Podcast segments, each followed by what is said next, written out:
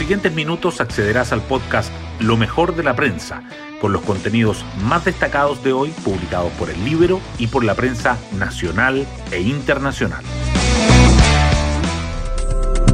Buenos días, soy Magdalena Olea y hoy miércoles 30 de junio les contamos que la Convención Constitucional empieza a acaparar la agenda informativa en medio de las diferencias surgidas entre los constituyentes y el gobierno con respecto a la instalación y el funcionamiento de la instancia, que añaden incertidumbre a los días previos a la sesión inaugural del domingo.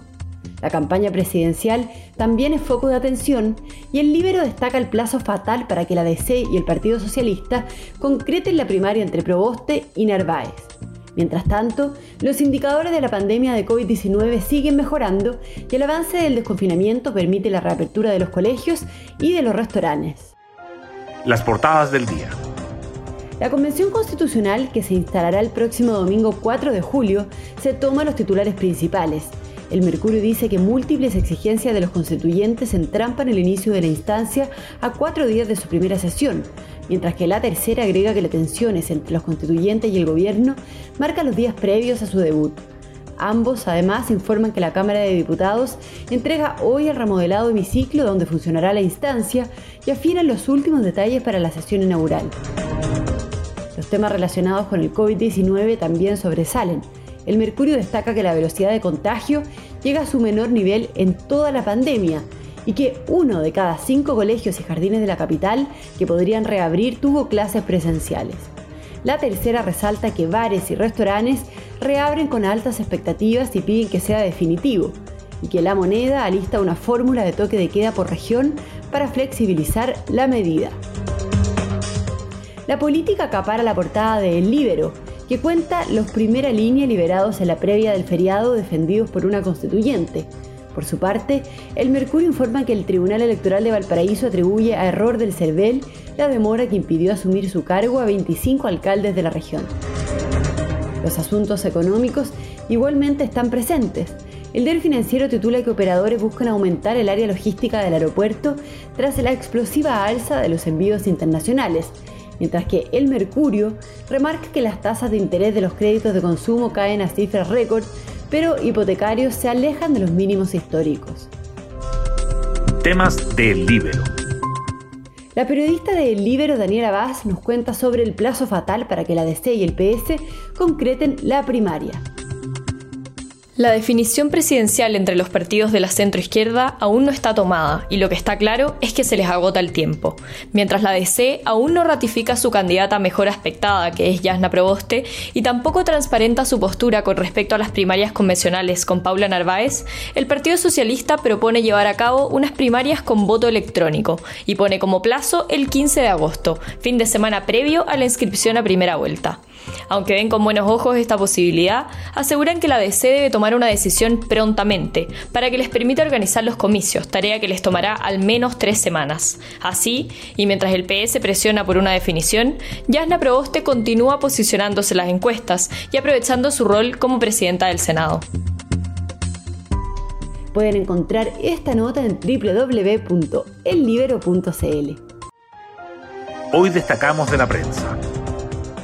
Las múltiples exigencias de los constituyentes entrampan el inicio de la convención a solo cuatro días de su sesión inaugural. Las diferencias entre los convencionales y las express van desde la investidura y el lenguaje a utilizar en la ceremonia de instalación, que se realizará este domingo 4 de julio, hasta las licitaciones efectuadas por la autoridad para el evento. El gobierno desestima las críticas y defiende el rol del secretario ejecutivo de la convención, Francisco Encina, cuya renuncia solicitó un grupo de representantes de los pueblos originarios. La velocidad de contagio de COVID-19 desciende hasta el menor nivel registrado en toda la pandemia. Una reducción constante desde el 1 de junio es lo que se puede observar en este indicador que se ha estabilizado durante los últimos días en torno a 0,8. Los expertos aseguran que, de mantenerse esta tendencia, se podría llegar a una situación de control relativo del virus en dos semanas. Sin embargo, se debe evitar el relajamiento de las medidas preventivas. El toque de queda regional es el diseño que alista la moneda para flexibilizar la medida. El presidente Piñera está analizando realizar cambios al plan paso a paso. Estos contemplan, entre otras medidas, ajustar el horario del toque de queda en medio de la presión oficialista. Los ministros del comité político conversaron el tema el lunes con los presidentes y jefes de bancada de los partidos de Chile Vamos. Ahí se analizó la complejidad adicional que significó la llegada de la variante Delta del coronavirus. Si algo ha hecho que nos estanquemos, no es la constitución, es la falta de reformas, dice el ex vicepresidente de Corfo, Hernán Cheire, que espera que la discusión constitucional y la elección presidencial abran un diálogo en torno al crecimiento económico. La proyección que hay de producto de tendencia hacia 2030 es de un crecimiento del PIB de 1,8% anual. Eso es más o menos lo que crece la población, o sea, estaríamos avanzando hacia un esquema en que el PIB per cápita se estancaría, advierte. Y nos vamos con el postre del día. Inglaterra elimina a Alemania de la Eurocopa y Ucrania a Suecia en el cierre de octavos. Los ingleses, que tenían 54 años sin vencer a los alemanes en partido de eliminación directa, se impusieron 2-0 mientras que los ucranianos ganaron 2-1 con un gol en el minuto 121.